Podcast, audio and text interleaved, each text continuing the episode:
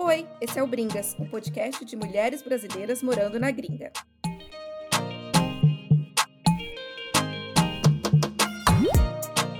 Oito de março, Dia Internacional da Mulher. Uma data que simboliza a luta histórica por algo que deveria ser muito simples: condições iguais para mulheres e homens. Atualmente, a data marca não apenas a luta contra a desigualdade salarial, que mesmo em 2021 ainda é super presente nas nossas realidades, mas também contra o machismo e a violência doméstica. Hoje, nós vamos aproveitar este gancho para fazer um episódio dedicado a mulheres imigrantes que fizeram e continuam fazendo história em várias partes do mundo. Eu sou a Manaíra. Eu sou a Sara. Eu sou a Gabi. E eu sou a Ana. No Dia das Mulheres, muito se fala sobre mulheres que revolucionaram e continuam revolucionando o mundo. A gente vai fazer isso também, mas a gente vai dar um recorte específico sobre a imigração. Então, é, a gente decidiu trazer esse recorte aqui e também sobre mulheres contemporâneas que têm histórias inspiradoras que a gente tem certeza que vocês vão amar. A forma que a gente organizou o episódio de hoje é a seguinte: nós quatro vamos contar histórias, cada uma de uma mulher diferente. É, e quem começa é a Ana. Eu escolhi a história da Jamila Jamil, não sei se estou pronunciando certo, é, que vocês devem conhecer como Tahani de The Good Place. Já primeiramente recomendo essa série maravilhosa, que assim, acabou infelizmente, mas acho que disponível na Netflix em todos os lugares. Então, se vocês ainda não viram, vão ver que é muito, muito, muito, muito boa. Acho que foi uma das melhores séries que eu vi ano retrasado. Acho que acabou em 2019, né? Acho, Acho que, foi. que sim. É. Enfim, foi maravilhosa. É...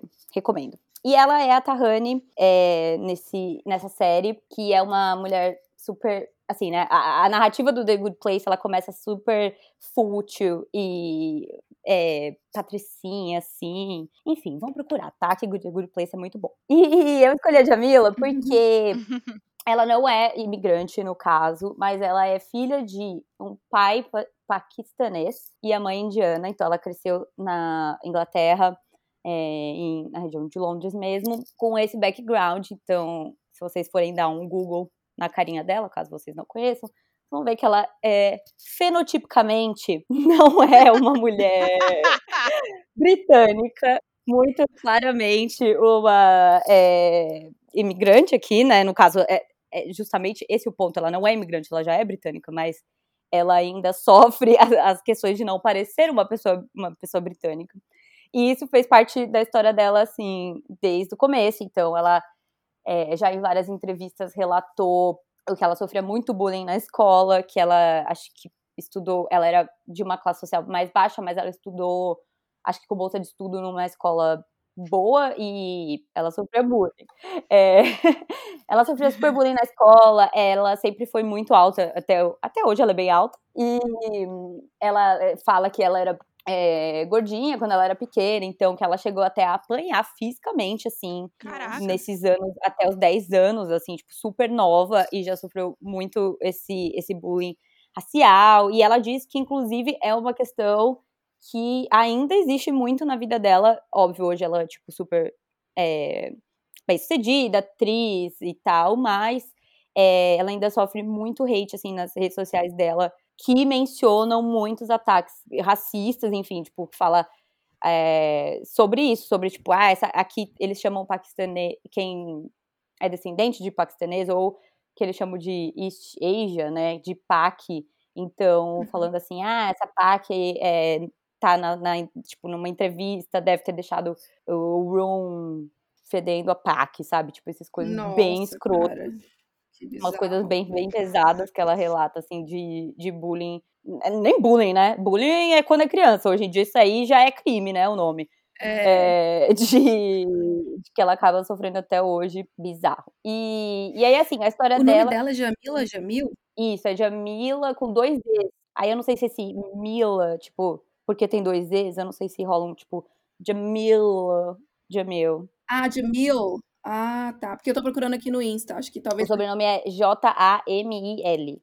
E o nome Jamila com dois Z's. Então, J-A-M-E-E-L-A, o primeiro nome. E... Ah. E, cara, assim, quando eu fui pesquisar mais sobre a história dela, porque eu já sabia o que ela faz hoje em dia em relação ao ativismo e tal, mas é, eu fui pesquisar um pouco mais sobre a história dela. E, cara, ela nasceu toda fodida, assim, tipo, ela, ela nasceu parcialmente surda. É, ela teve que fazer muitas cirurgias para resolver a questão da surdez, e até hoje ela tem 70% só da, da audição no ouvido, num dos ouvidos e 50% no outro. É, tem várias alergias, assim, então, além de toda essa questão da infância dela, de né, adaptação, porque ela não parecia com as pessoas da convivência dela, ela ainda é, passou por várias questões é, de saúde que até hoje ela, ela diz que ela é péssima de saúde, tipo assim, coisas congênitas mesmo no sentido de colesterol alto, várias assim. Nasceu zicada, sabe aquela pessoa que nasce zicada, Tenso. cheia de coisa. E aí, olha que legal, ela sofreu, quer dizer, péssimo, não é nada legal. Hum. Mas o, o, que aconteceu?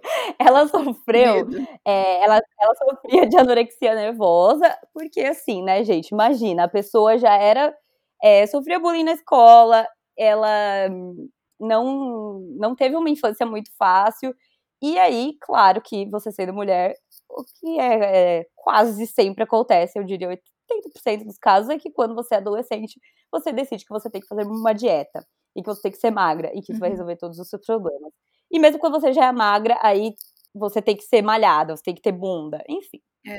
Todos nós sabemos como isso acontece. E aí ela tinha anorexia nervosa na adolescência e com 17 anos ela sofreu um acidente de carro que ela fraturou a espinha, tipo, ela ficou um ano sentada sem poder se mover. E, e ela Eu espero diz que tenha um final feliz essa história, Ana. não, tem, né? Ela é a Tahani, ela é maravilhosa, ela é tudo. Ela é demais, eu sou louca com ela. Nossa, e o sotaque dela, gente, é tão perfeito, assim. Ai, eu acho ela tudo. Eu sou 100% apaixonada. E, mas na história que ela sofreu um acidente de carro, o final feliz dessa história é que durante esse período que ela ficou é, confinada na cama, não podia andar, ela, achou, ela correu o risco de não andar novamente. É, foi super sério, assim, o que rolou. Ela foi quando ela conseguiu superar esse distúrbio alimentar, porque ela falou que por ela ter passado por essa situação onde ela estava completamente debilitada fisicamente, não podia andar, ela passou a ter um outro olhar sobre o corpo dela, de que é, o corpo tá ali justamente para te permitir fazer as coisas que você gosta de fazer e não necessariamente ser dentro de um padrão. E aí foi quando ela começou a superar essa anorexia nervosa. Ela ainda diz, e acredito 100%, que sofre ainda de distúrbios é, de aparência, assim, né? De tipo, não se achar é, bonita, ou que precisa mudar isso, que precisa mudar aquilo. Que, de novo, presente em 99% das mulheres. É. Mas é, ela relata, assim, de que, tipo, ela não é mais clinicamente doente de distúrbio alimentar depois de, desse acidente, mas que, obviamente, ela ainda sofre de. É, acho que o nome que se dá é dismorfia. Corporal. Dismorfia corporal, eu acho, é. Isso, de você não, não ver o seu corpo de fato como ele é. E pressão estética, né? Porque ela tá na mídia e tal, então as pessoas comentam. Sim. Enquanto tiver um padrão de beleza, isso vai continuar existindo. É. E essa questão da, do distúrbio alimentar é muito tenso, muito difícil, porque por mais que ele passe é, num, num momento específico, é uma coisa que tá sempre ali meio que no background, que você tem que cuidar meio que pro resto da vida, né? Porque sempre há um risco de uma recaída e tal. Uma situação muito difícil. Muito complicada, mas ao mesmo tempo completamente comum. E hoje eu acho muito interessante que as pessoas se abrem mais sobre isso, assim. Dezenas de pessoas que a gente conhece, que a gente não fazia a menor ideia que é, tinha algum problema com distúrbio alimentar, tem. Então, às vezes é importante a gente falar isso também, para normalizar um pouco, né? Sim, uma questão do, do distúrbio alimentar que eu acho que é muito que é muito isso que você falou que continua depois que você mesmo quando você não é mais clinicamente né, é, doente de ter um distúrbio alimentar é que por exemplo na questão de drogas e álcool, quando você tem essa dependência, o momento que, que você para, é você começa a, a, a se é, recuperar. recuperar. E a questão do distúrbio alimentar é que o que o que é o distúrbio é em relação a você comer. Infelizmente, você não pode parar de comer. Ainda é uma coisa que você tem que fazer todos os dias. três vezes por dia, normalmente. Então, é um distúrbio, não tô dizendo que é que é mais fácil ou mais difícil, não é isso. Mas é um distúrbio onde você não pode simplesmente cortar. Então, você, por exemplo, quando é dependente químico, você vai, corta ou vai para uma clínica de reabilitação e, tipo, não vou tomar álcool por tanto tempo, e aí seu corpo elimina isso, e você começa a se recuperar, e aí você fica anos, né, tipo, nossa, já estou limpo há 10 anos, só que você não pode ficar limpo de comer há 10 anos, É, morre, aliás. Então, é uma coisa que, tipo, você ainda tem que lidar com isso, às vezes, diariamente, de não se auto-sabotar, de não entrar numa num loop de ai, eu já comi muito no almoço, então não vou comer nas próximas uhum. 24 32 horas. Porque é um loop bem difícil da, da recuperação do distúrbio alimentar. E aí entra o motivo pela qual escolhi Jamila Jamil, que não é por causa dessa história sofrida, essa infância é, traumática. Isso tudo, infelizmente, ela não tem nada de especial, porque milhares de pessoas passam por isso todos os dias. O que entra de especial de Jamila é que, em 2018, ela já estava fazendo a, a série, né, The Good Place. E, e aí, claro, né, ela, aliás, foi um dos primeiros, acho que o primeiro trabalho que ela fez como atriz, então ela, ela é uma atriz nova, né, no, no, ela, a carreira dela de atriz é nova, ela já tinha sido professora, ela já trabalhou em rádio, mas ela é recentemente atriz, e aí ela começou a fazer fotos, revistas e coisas que atrizes fazem. E aí veio nela essa questão da distorção de imagens, de ter muito Photoshop na, nas, nas revistas. E acabou lembrando ela disso, de tudo que ela passou. Então ela pegou essa história dela e fez o quê? Foi arrumar uma briga. Que é o que você tem que fazer. e arrumar briga com o famoso. Ah, Quando você está insatisfeito, certo? Então, ela pegou a voz dela, que já era aí famosa por ser uma atriz, e falou: Vou fazer o quê? Vou arrumar briga. Que é pra isso que minha voz serve. é. E ela arrumou uma super briga com as Kardashian. Porque, é, na verdade, sim, não é que ela arrumou uma briga, né? Ela começou a, a falar no Instagram dela, nas redes dela, onde ela tinha vários seguidores, é, sobre essa questão de, de postar chá que emagrece, e pílulas, e, enfim, todas as coisas que, que a gente sabe que rola vários publis, dietas, cintas, mil coisas. É, que assim, né? Nem a pessoa mais otária do mundo acha que, que Kardashians emagreceram tomando chá. É. Ou que elas não têm plásticas E e. assim, Enfim. é uma pressão. Mas o- Desculpa interromper, mas é uma coisa das Kardashians, de ai, o corpo perfeito e tal. Mas é muito Photoshop, é muita maquiagem, é muito, tipo assim, né? Filtro, quando você muita lipo, muita cirurgia. Quando você vai ver a, a, a pessoa na realidade, teve uma época que vazou umas fotos da Kim é, de biquíni e sem filtro, sem tratamento e tal. E ela era uma mulher completamente normal, só que como ela tá sempre, enfim, é, né, se cobrindo de, enfim, filtros e coisas co- de- desse tipo, parece que é algo inatingível, parece que é uma pessoa, meu Deus, mas a gente não, não tem como a gente se comparar nesse sentido, porque aquelas pessoas ali, elas não são vida real, né? Eu acho que acontece o contrário, na verdade, né? As pessoas veem elas dessa forma, e aí acontece o que a Ana estava falando em relação a mostrar chá e dieta e produtos, e aí a pessoa acha que é possível chegar naquele lugar com todas essas coisas. Aí você gasta o dinheiro, gasta seu tempo, Gasta sua saúde mental. A sua saúde mental e assim e atrapalha várias coisas. A, a dieta ela não vai é, ou, ou a- busca pelo pela perfeição ela não vai atrapalhar só é, ah não, não vou comer um chocolate aqui. Ela atrapalha ela atrapalha seu humor é, ela atrapalha como você se, o seu desempenho no trabalho a sua saúde mental como você falou são vários outros fatores é absurdo Exatamente. E assim, né? Acho que o grande problema, assim, vários problemas, mas o grande problema é, é porque eu acho, no caso das, específico das Kardashians, é que além de, de filtro, Photoshop, não sei o quê, que você ainda pode, né, falar assim, ah, tá, eu sei que numa revista ela tá editada. Só que tem também, mesmo nessas fotos que tiram é, de paparazzi, enfim, tem ainda muita cirurgia plástica. E é, o, o corpo delas, o jeito que é o corpo delas, é quase que, assim, inatingível se você não fizer uma cirurgia. E, e aí é isso, é cinta, é chá, é pílula, não sei o que lá, que elas. Eu não sei, porque eu não sigo elas, mas assim, que parece que elas super é, faziam um publi lá no, no Instagram delas. E, e aí é claro que quando você arruma briga com Kardashian, você lê a mídia. E foi aí que Jamila falou: é isso, vou brigar com as Kardashian. E, e começou a super criticar essa questão de. Foi uma briga muito bem comprada. Foi uma briga muito bem comprada. E eu acho, ela fez até tipo uma petição pra não poder é, fazer esse tipo de publi no Instagram, uma coisa assim. Ela tentou se organizar. Mas aí o que ela acabou lançando foi um projeto que se chama I Weigh. I Weigh. Eu peso em português. Esse peso, né? É. é que é justamente isso. Ela quer, é, que, qual é né, a questão do projeto? É que é, o peso, ela quer ela, na verdade, ela começou com uma publicação dela que ela colocou é, eu peso e aí ela colocou os, as, os achievements dela como o peso que ela tem.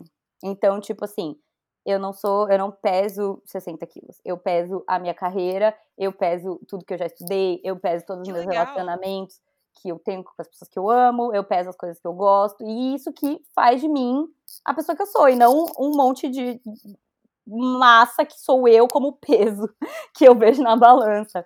É... E, enfim, aí disso, é, desse projeto que ela lançou, é, ela lançou um podcast que ainda existe hoje, que chama iWait, se vocês procurarem, está em todas as plataformas. Então, é, como ela descreve esse projeto, né? Um movimento para nós sentirmos valiosos e ver como somos incríveis e olhar além da carne em nossos ossos.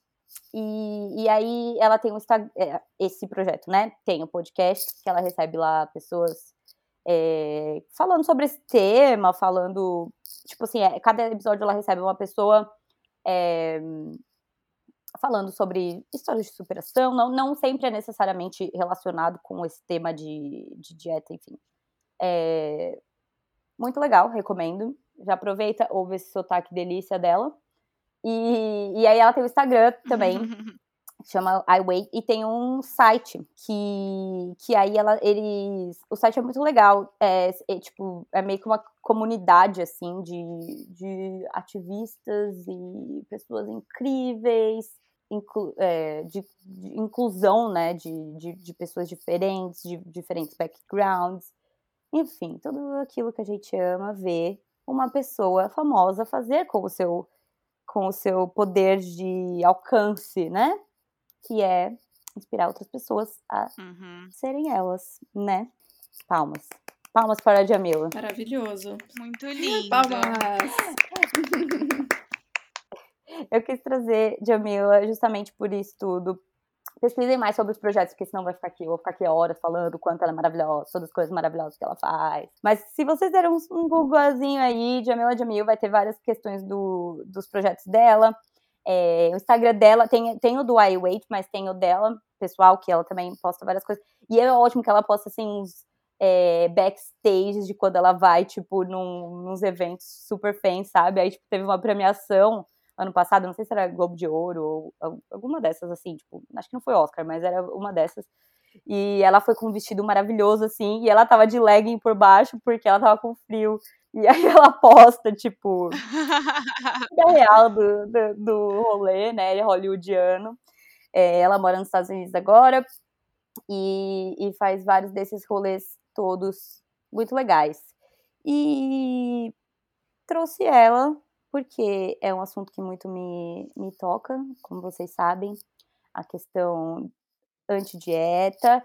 E vamos ter um outro episódio, provavelmente, falando sobre o mito da beleza, porque eu dou palestrinha Sim. sobre o mito da beleza hum. todos os dias da minha vida. Não é possível que eu não vou fazer um episódio de mito da beleza.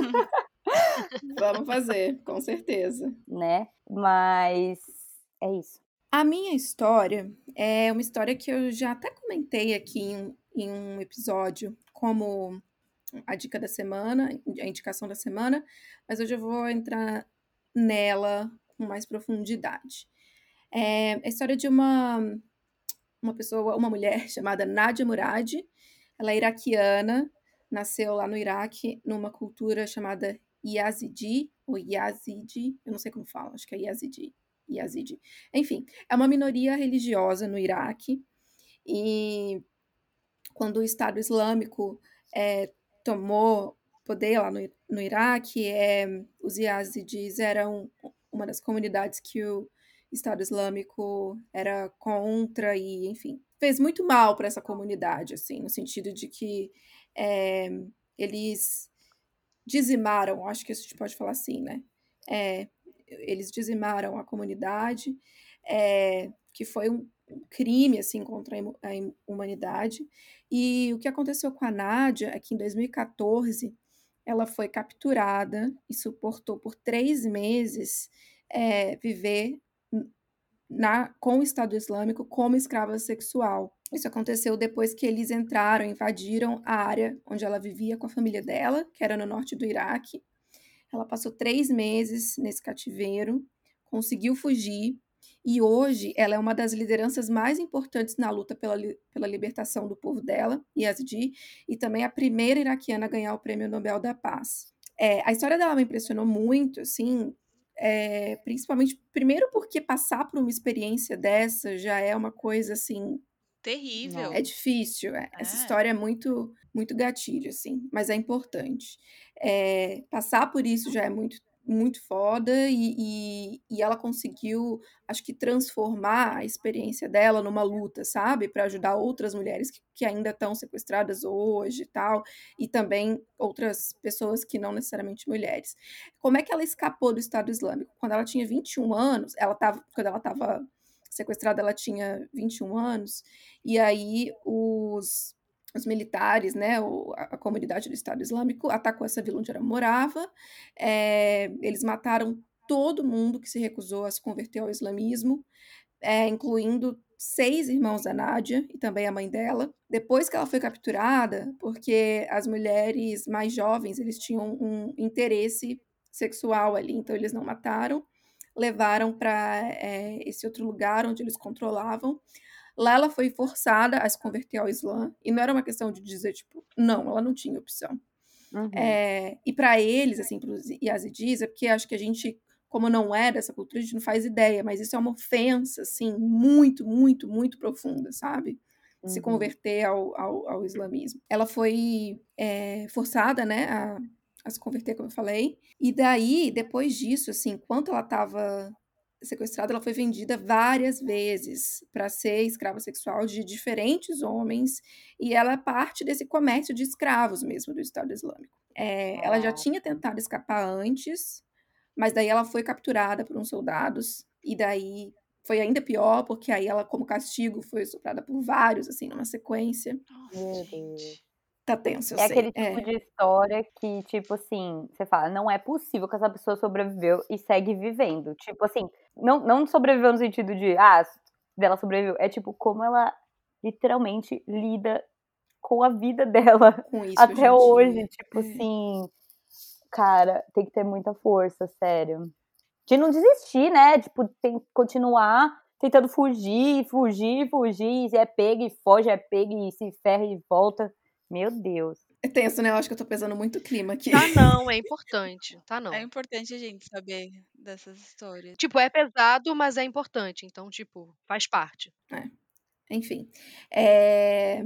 Daí ela tinha tentado escapar uma vez, mas aí foi capturada de novo. Depois disso, ela passou um bom tempo sem nem pensar em tentar escapar, porque foi um trauma muito grande, ela adoeceu e tal. Um tempo depois, é, ela estava, enfim, morando com um homem que tinha comprado ela, é, em Mossul, que era a capital do Estado Islâmico na época. Esse cara morava sozinho. É, aí ele fez um comentário tipo: Ah, não vou ficar com você muito tempo, não, vou te vender para outra pessoa e tal.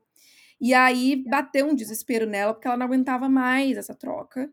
E ela meio que juntou forças novamente para pensar numa fuga. E aí um dia, assim, ela, ela tava tão fraca, tão abatida, que ele saiu um dia é, e não trancou a porta, assim. Ele pensou, cara, essa mulher não consegue fazer nada, ela tá acabada, sabe? E aí, nesse dia, ela teve força e conseguiu pular, acho que ela pulou o muro, saiu. é, foi em busca de. Enfim, ela saiu andando. Que, como é que ela conseguiu escapar? Porque eles usam lá, acho que é burca que fala, né? Aquela roupa. Todas as mulheres vestem isso, inclusive as mulheres que não eram escravas. Então, como ela estava andando na rua com essa burca, não tinha como Ninguém os homens viu. ou soldados saberem se ela era uma escrava ou não. Então, ela Amei que conseguiu. o, o sequestrador subestimou É, o que ela podia exato. fazer. É. E aí ela saiu andando, assim, acho que por mais de uma hora, meio que sem, sem saber para onde ir e tal. E aí chegou uma hora que ela chegou num vilarejo, assim, de casas mais afastado.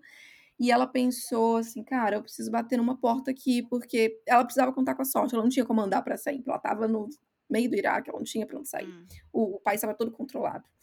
E aí ela pensou em viu um portão numa casa, pensou em bater, aí pensou, pensou duas vezes, falou não, esse não. Aí andou assim mais um pouquinho, bateu numa outra casa. Aí um, um cara abriu, acho que foi um homem que abriu, é, um homem abriu a porta e falou: "Ah, Eu já ia foi?" correr de medo de homem, que é isso que a gente Então, faz. é. Mas ela não tinha outra opção. Então É. ela, ela bateu na porta, esse homem abriu e tal. E ela falou: Me ajuda, eu sou um escravo do Estado Islâmico, eu preciso fugir e tal. E ela deu muita sorte, porque aí ele, ele colocou ela pra dentro, era uma família que morava lá, com a esposa dele, os filhos que já eram adultos, a nora com o neto e tal. E ela deu muita sorte, porque essa família era uma família que não estava ligada ao Estado Islâmico de forma nenhuma. É, A intuição feminina. né? É, foi foda. Nunca falha, nunca falha. Foi foda, é. E assim, é, não só não estava ligada, como achava um absurdo o que o Estado Islâmico estava fazendo. Porque para essa família era um risco também ajudar ela. Porque se o Estado Lógico, é. Islâmico descobrisse, eles podiam matar todo mundo da família, entendeu? Mas eles, enfim, fizeram lá o rolê, ajudaram ela a sair. É, ela conseguiu cruzar para o Kurdistão iraquiano, que é, enfim, uma área que não estava controlada pelo Estado Islâmico. Encontrou refúgio lá em, em alguns campos de refugiados com outros yazidis, reencontrou o irmão dela, um dos irmãos. Mais tarde ela chegou, é, conseguiu se mudar para a Europa e, e, e, ter o status de refugiado. Hoje ela mora na Alemanha. É, desde que ela veio para cá, na verdade, desde que ela saiu, que ela conseguiu fugir, ela continuou a fazer essa campanha aí pelas milhares de mulheres que, que ainda se acreditam que estão sendo mantidas em cativeiro pelo Estado Islâmico. Daí, em 2016, ela foi nomeada a primeira embaixadora da boa vontade da ONU para sobreviventes do tráfico humano. É, e também foi a primeira vez que um sobrevivente desse tipo de atrocidade recebeu essa nomeação é, pela ONU. Então eu resolvi trazer essa história porque ela é uma história difícil, muito dura, assim, mas é uma história de transformação e de muita força, assim, sabe? É, e, e, ela é uma mulher que, enfim, luta pelos é, direitos e pela libertação, pela liberdade de outras mulheres da cultura dela. E quando a gente pensa, assim, de como essa o que aconteceu com a cultura dela, né, foi uma, enfim, atrocidade religiosa. Eles destruíram uma cultura completa, assim, é, que são os yazidis, que eram vistos como, enfim, não puros e tal. E, e enfim, assim, eu acho que a história me tocou muito. Eu li o livro, como eu comentei, eu já tinha indicado esse livro aqui, mas eu indico novamente. Se chama Que Eu Seja a Última. É, e, é isso. Acho que essa era a história que eu queria contar. Felizmente não foi a última, mas que bom que ela segue tentando, né? É. É. Nossa, eu pesei muito o clima, gente. Desculpa. Nossa, eu tô com um nó na, gar- na garganta, assim. Porque É. enquanto você terminava de falar, eu ficava pensando, caralho, que história de superação. Mas no fundo é, é aquela coisa. Não deveria acontecer, não deveria ser uma Não. história de superação, ela não deveria nem ter passado por tudo isso, sabe? É. É, é, é bem difícil ouvir, assim, que- porque acaba que coloca a gente numa, numa realidade que a gente não vive, né? Que a gente não sabe, a gente não tem essa noção do quão é difícil em outros lugares, né? É, Sim. ser mulher é difícil pra caralho. É muito, é. E assim, Sim. se é difícil pra gente que mora na Europa, é, imagina em outras culturas, né? Onde. Não, tô nem criticando, não é sobre o islamismo de forma alguma, assim. É sobre é, quando é, esse tipo de crime contra a humanidade acontece, né? E as mulheres são colocadas em um lugar de objeto, de propriedade, enfim, algum... é. É, propriedade, exatamente. Sim, e essa situação de específica assim de é, muçulmano, não sei se ela é muçulmana, eu, eu, gente, não sei o nome dela. É, eu acho que muçulmano é quem segue a religião islâmica. Acho, ah, Mas ela usa, ela usa véu e burca e tal. Não, ela, ela é dessa outra religião que chama Yazidi. Eles têm umas roupas específicas que eles usam, mas não é o islamismo, a religião dela. É, e tem uma outra questão sobre o Estado Islâmico, porque eu quero até reforçar isso aqui. É, gente, eu não estou falando contra o islamismo, porque o islamismo é uma religião muito, enfim, é, legítima, né? E, e que prega o bem, mas o Estado Islâmico usou algumas partes do que é dito no islamismo como um, meio que um pretexto e mudou ali o texto e tal para fazer as atrocidades que faz e usa a religião em nome do islamismo. E isso é muito ruim para o islamismo porque destrói a imagem da religião e das pessoas que seguem a religião, que na verdade são pessoas de bom coração, são pessoas que, enfim, seguem uma religião que é, como eu falei, legítima e uma religião totalmente do bem, Sim. não sei nem se é nem isso a palavra, né, do bem e do mal, mas é uma religião que não faz mal a ninguém, só que o Estado Islâmico, enfim, é realmente sempre arruma um jeito de deturpar, né? assim, a, a, religião quando entra nesse nesse né? Quando a religião é tomada por homens, sempre alguém deturpa a palavra que não era a palavra que estava rolando lá do é do Salvador e fala: ah, não pode é, fazer sexo antes do casamento, não pode. Esse tipo é. de coisa. Mas a questão do islamismo, é, outro dia eu estava lendo uma matéria sobre a questão da burca especificamente e do da burca e do véu, né? De que o que uhum. rolou quando, quando, as mulheres refugiadas vão para a Europa, né? É, e aí te, tem na França, bastante na Alemanha e tal, que, que rolou várias polêmicas da questão do, da, do véu, de tipo, é, uma tentativa das pessoas de tipo, ah, não, aqui você não vai usar o véu porque você é livre, você não precisa usar o véu aqui. Só que a mulher islâmica, ela quer usar o véu. Não é, uma, não é que ela está sendo oprimida é, para usar o véu, é a religião dela.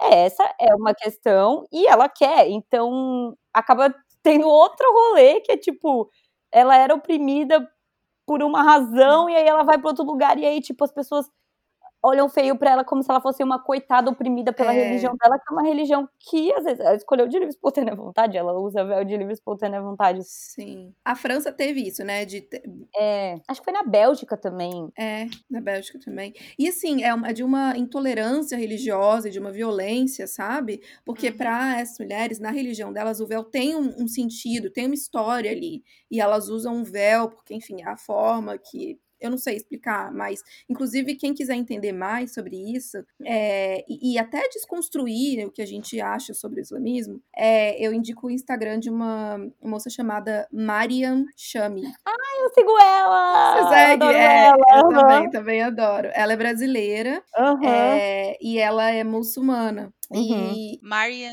Mariam, é Mariam, M-A-R-I-A-M, Shami, C-H-A-M-I, acho que é isso.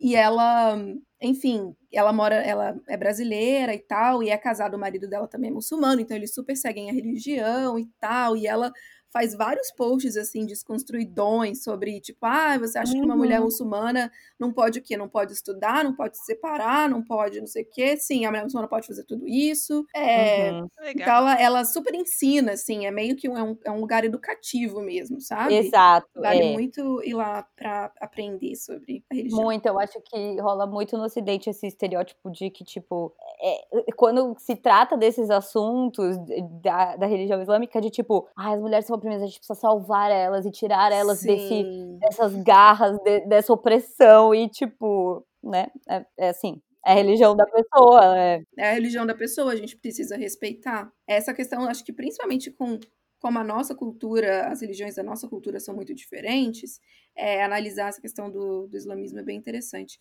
Isso acontece também com religiões de matriz africana no Brasil, né? Exato. Existe um preconceito enorme contra o candomblé, por exemplo, é, porque o candomblé é visto por muitas pessoas como uma religião que faz o mal para outras pessoas e tal.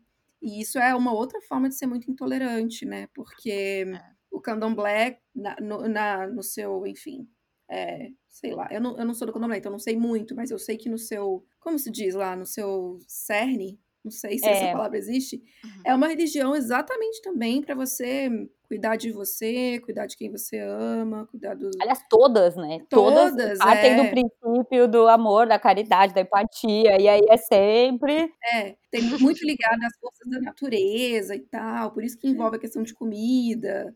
É, uhum. enfim, mar, né? Iemanjá é a, é a orixá do mar e tal. Então, enfim, é, tem muita coisa pra gente aprender e a gente não pode ignorar essas coisas. Mas essa foi a minha história. Jesus manda, ame o próximo. O cristão entende, preciso de arma para atirar nas pessoas. É, tem tudo errado. É isso, né? A pessoa interpreta como quer. É, a minha história é da Prudence Calambai. Tava procurando, quando a gente decidiu fazer essa pauta, eu fui procurar imigrantes e quem eu é, me conectaria mais. Aí nessa procura eu achei uma revista chamada Asmina, que falava sobre é, refugiados no Brasil. E aí eu achei que, era, que seria um ponto legal de trazer para nossa conversa é, imigrantes do Brasil, como que é, como que a gente né, lida com essas coisas.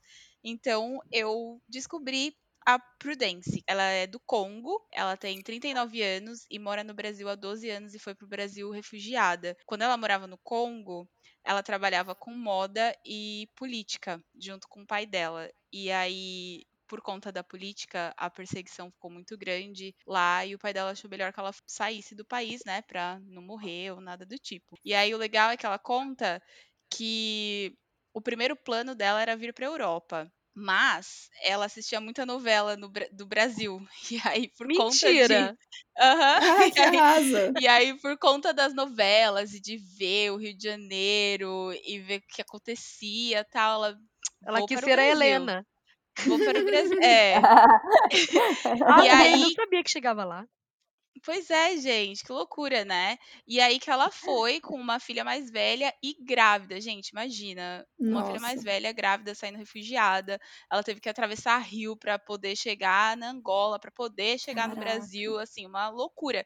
E ela foi pro Brasil sem conhecer ninguém e sem falar a língua. E Hum. que é que assim, só nisso eu já fico, meu Deus, como é que você vai fazer? O que, que você vai fazer? Você não fala a língua, você não. Você tá grávida, você não conhece ninguém lá, não tem uma rede de apoio nem nada. Loucura, mas ela foi que foi, né? Pra fugir de morrer. Acho que Pelo jeito estava mesmo. pior. É. O É. que estava acontecendo lá no Congo na época? É, tava, tava rolando uma perseguição política, e como ela trabalhava com, com política junto com o Ah, pai dela, é, eles invadiram, se eu não me engano, a casa do pai dela. Ah, E aí o pai dela achou que era melhor ela ir pro, entendi. pra algum lugar, sair de lá.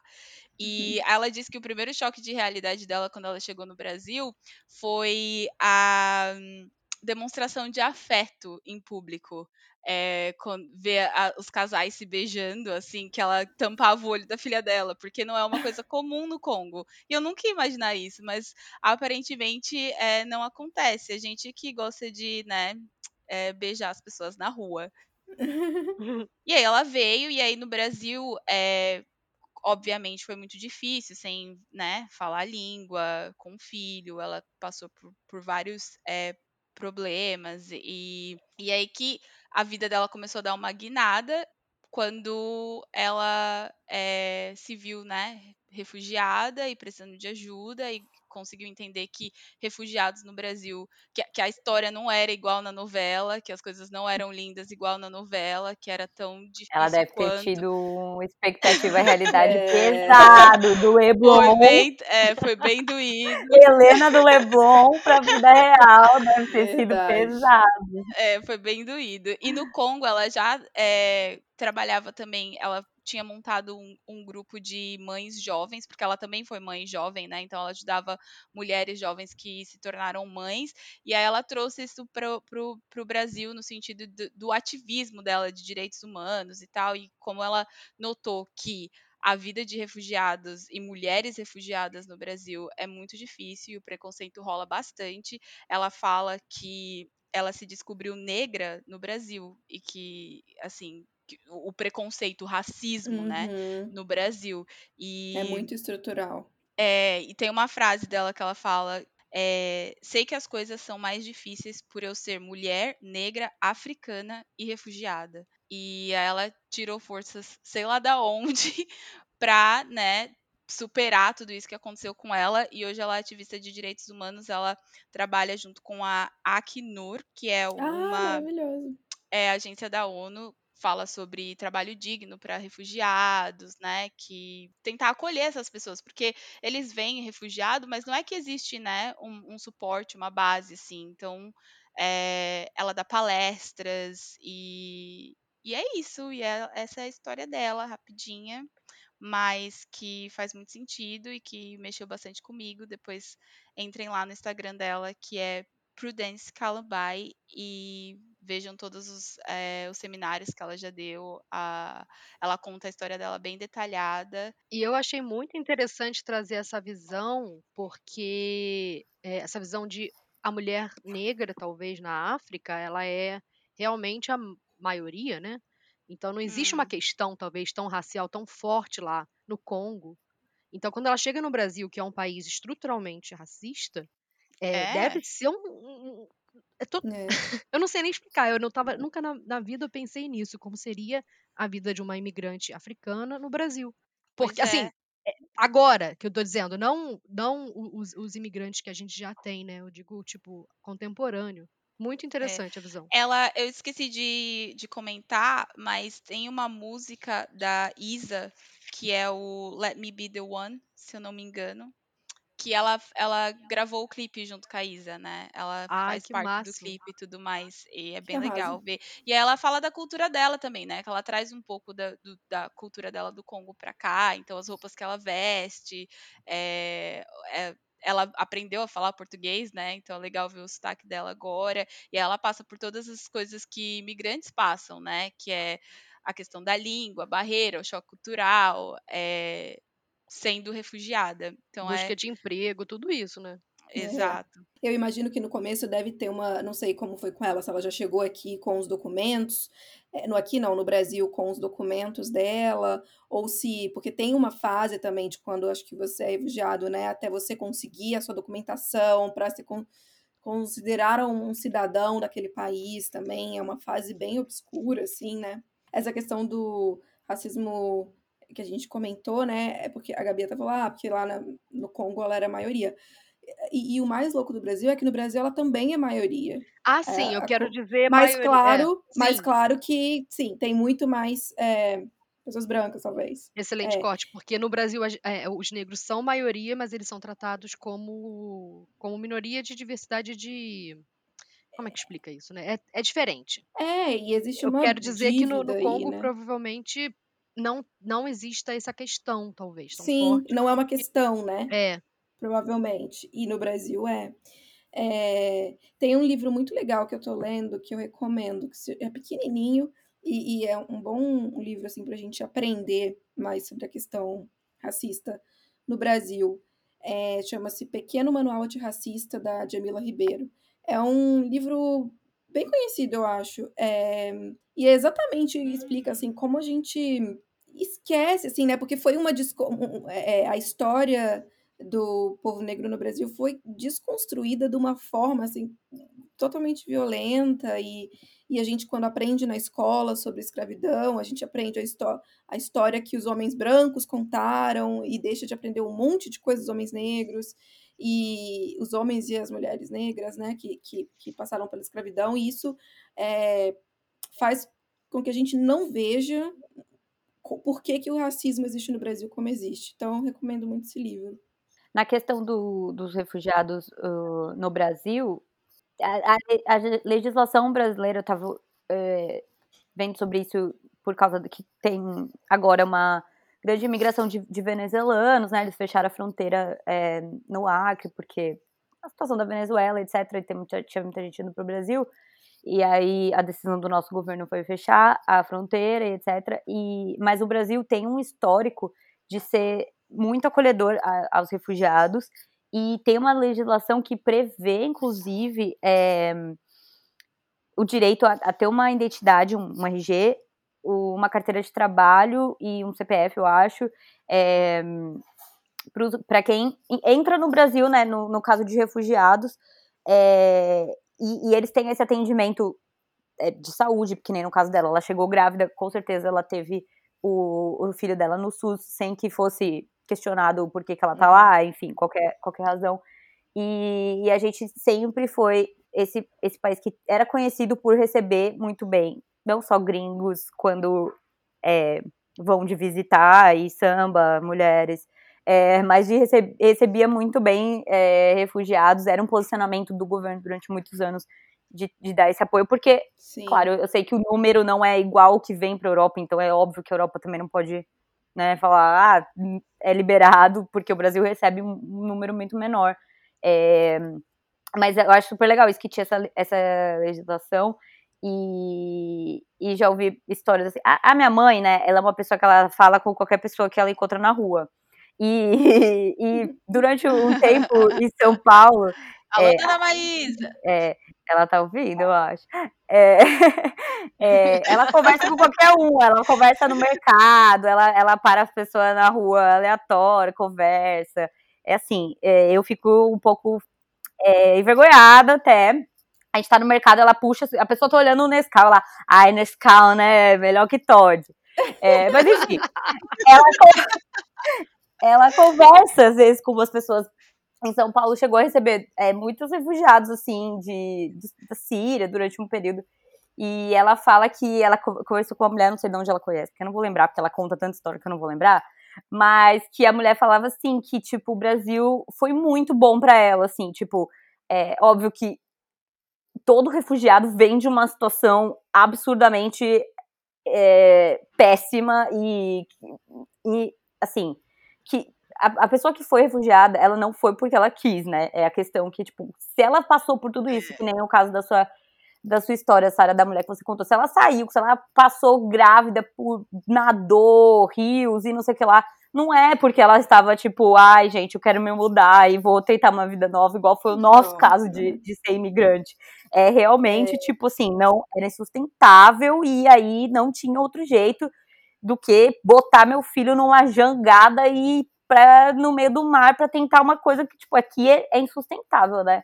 E, e aí essa mulher falou pra minha mãe que, cara, o Brasil é muito. Que ela, tipo assim, foi nessa de, tipo, vou tentar uma coisa melhor porque aqui é impossível. E, e, que ela foi super bem recebida e as pessoas tratam ela bem, ela aprendeu português é, na convivência, assim, e, e ela era só essa mulher especificamente, né? não sei se é uma situação de todos os refugiados, acredito que ainda mais atualmente, com certeza não deve ser esse mar de rosas, mas que a mulher era muito, muito grata, assim, ao Brasil e, e achou o Brasil uma área que foi ótimo com ela e deu vários suportes, é, ela sendo refugiada. E, bom, né, que tem histórias felizes e finais felizes para o refúgio. É. É, ela as, as palestras que ela dá agora, ela é ativista de direitos humanos, mas com foco em refugiados, é que refugiado é, precisa de trabalho digno e etc. Porque por mais que a gente acolha, ainda existe a questão do preconceito, e aí você vê que alguns refugiados acaba, acabam tendo que é, trabalhar sem documentação, no sentido de assim ah, é um refugiado, então eu posso dar qualquer emprego, uhum. qualquer coisa, não vai registrar o cara, né? É, ou não assinar carteira, ou nada disso. E aí, é, essa ação que ela, ela tá fazendo junto com a Acnur é justamente contar a história de refugiados, contar como eles vivem, o que acontece, quem são eles de verdade, porque muitas vezes as pessoas é, acham isso que você falou, né, Ana, que é, ah, eu vou ali pro outro país só porque eu acho que minha, é, tá tudo vou, vou buscar benefícios em outro país ou algo do É, tipo. Quando, na verdade, não, a pessoa não, não escolheu isso, né? É, a, a Prudence, por exemplo, ela foi Miss Congo em 2004. Então, tipo Nossa! assim, Tipo, ela tinha uma carreira ela estabelecida, uma ela era. carreira, É. é, sabe? Aham. É, eu queria também pedir para as pessoas irem lá no Instagram dela e também no Instagram da Acnur, que eles atuam em 135 países para salvar vidas e proteger os direitos e garantir um futuro digno às pessoas que foram forçadas a sair do próprio país. Muito bom. Vamos E postar no nosso Instagram depois, Sim. então. isso. E é muito legal. E aí, se alguém, né, quiser ajudar, tem essa opção aí. Boa. Gabi, qual que é essa história? Engraçado que a gente decidiu as mulheres de uma forma eh, aleatória, digamos assim. Não aleatória, né? Mas cada uma decidiu a sua, a gente não combinou, não foi um combinado. Mas temos, então, na verdade, três histórias de refugiados, né? Porque Sim, eu tô me Manaíra. sentindo péssima.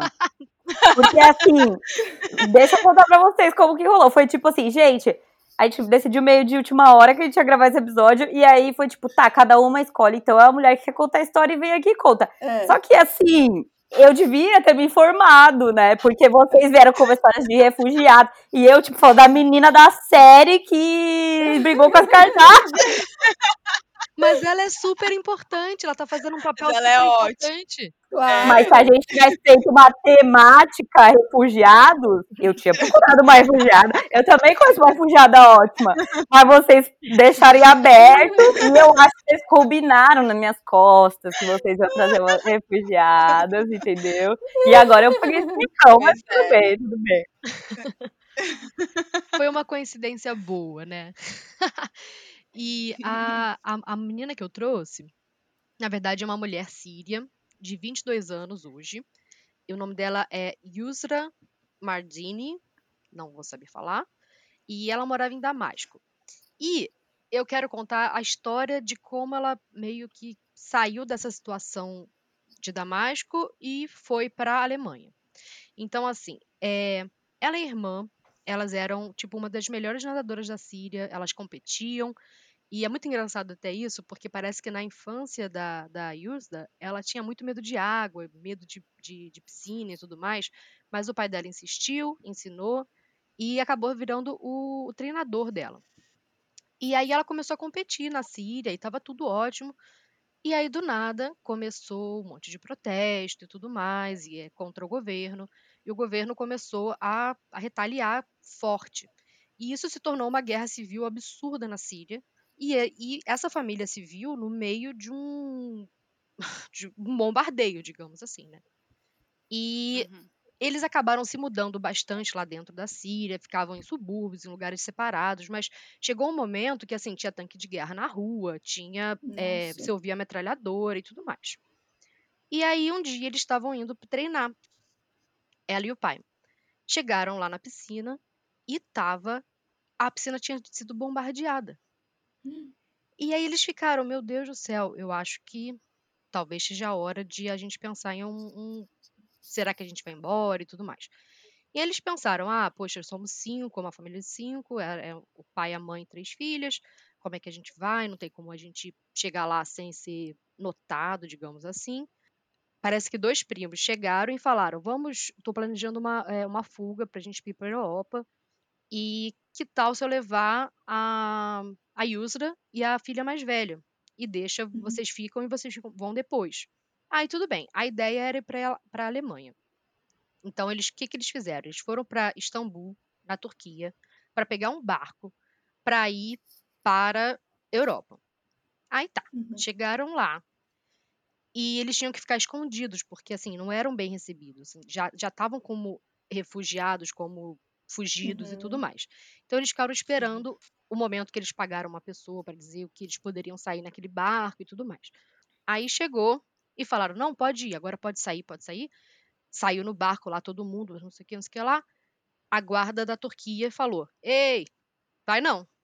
Não vai não. Pode Hum. voltando". E aí eles voltaram. E aí ficou aquela coisa, meu Deus, o que, que a gente faz? O que, que a gente faz? Falaram, vamos tentar à noite? Tá bom. Uhum.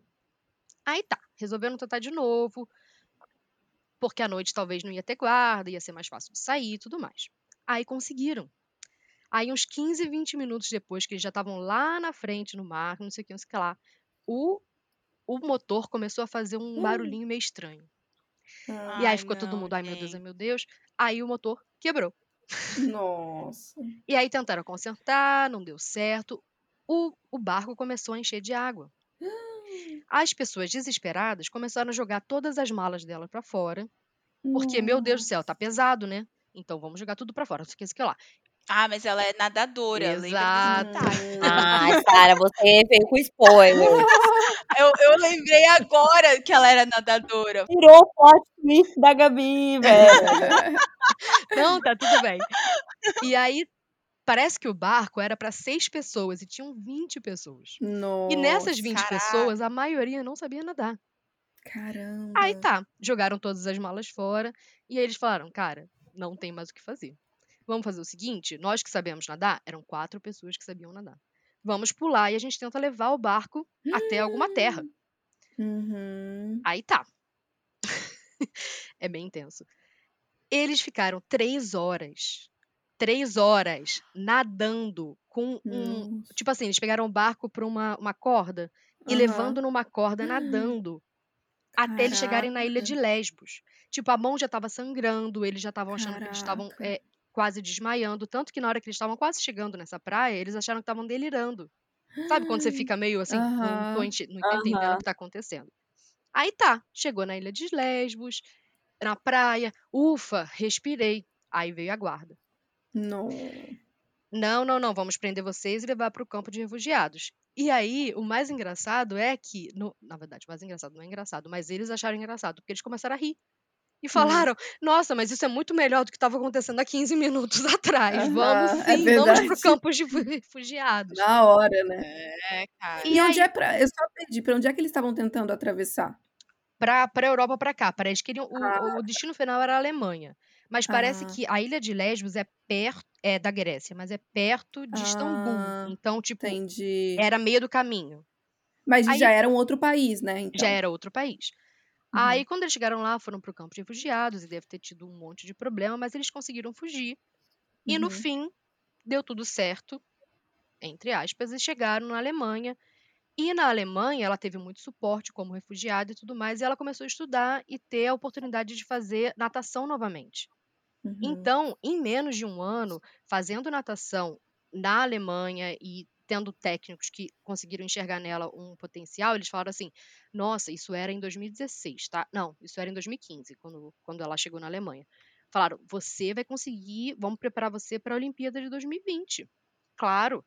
Só que a menina era tão boa e Coronavírus.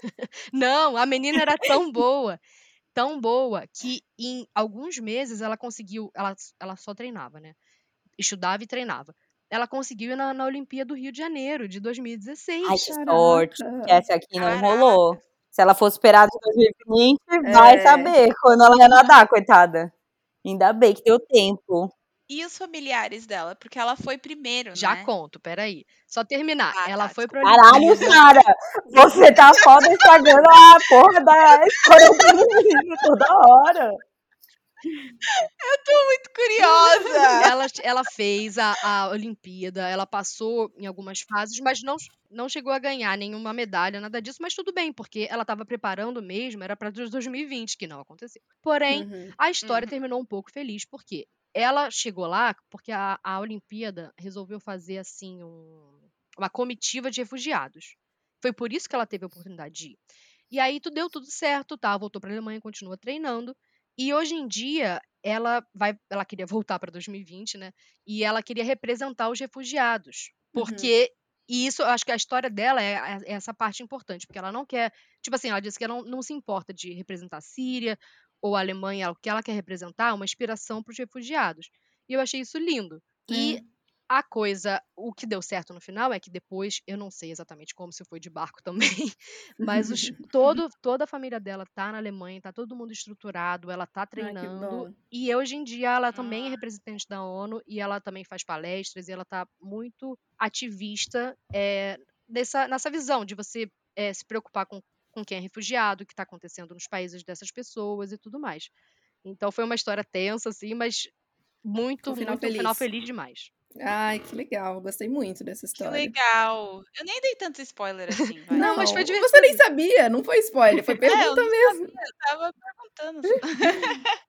Não, mas, o, mas ela era nadadora. Isso. Exatamente. E a Gabriela? Eu lembrei. Eu estava tão entretida com a história que eu lembrei na hora, tipo, ai, mas ela nada. Que sabe quando você tá caraca, tá torcendo pro final feliz? Foi isso que aconteceu, me perdoa. Então, das quatro pessoas que nadavam, duas eram nadadoras de competição. Então, eu acho que talvez por isso que deu certo. É. Claro. Ouvindo essas histórias só me faz pensar que eu preciso checar meus privilégios, né, gente? Muito. Caraca, Eu, eu ia aguentar 20 minutos no mar, puxando o É. barco.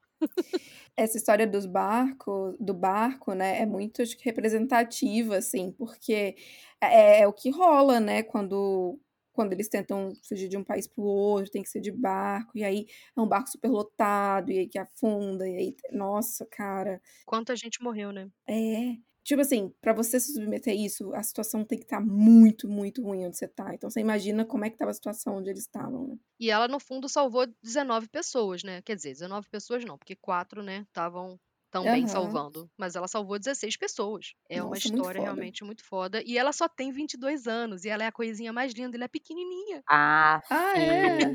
Ela é Que muito linda. fofa. Eu fico chocada com essas pessoas jovens que já fizeram várias coisas. Eu fico tipo assim, meu Deus, que vergonha. O nome dela é Yurda Mardini. E o Instagram Yurda. dela, por exemplo, tem sete, é, 127 mil seguidores. E ela, assim, ela faz Hum. várias campanhas, tanto pra Olimpíada pra- quanto pra ONU, é, negócio de refugiado.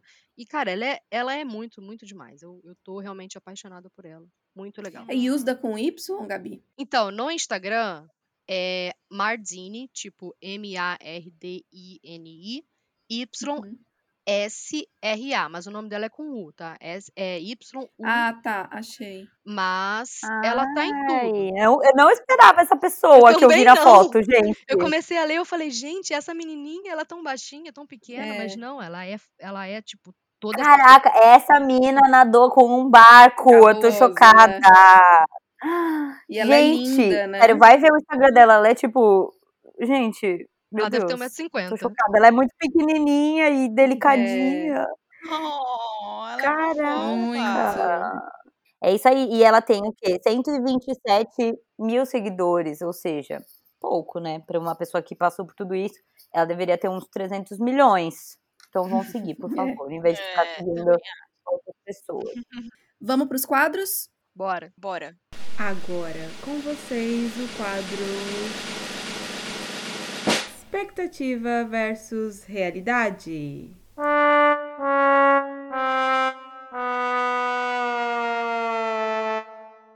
Bom, expectativa, né? Em 2021, a gente já tinha uma expectativa de não estar precisando falar de igualdade salarial, de igualdade de oportunidades entre homens e mulheres, de Dia da Mulher, é, assim, ó- ótimo que a gente tem um dia especial para é, relembrar da luta de várias mulheres para a gente chegar até onde estamos. Mas o ideal, a expectativa mesmo, era que não precisasse mais se reivindicar certas coisas que ainda estamos reivindicando em 2021.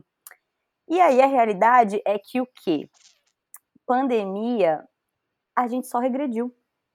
É, aumentou casos de violência doméstica contra as mulheres no ano da pandemia. É, em recesso econômico, as mulheres são as mais prejudicadas.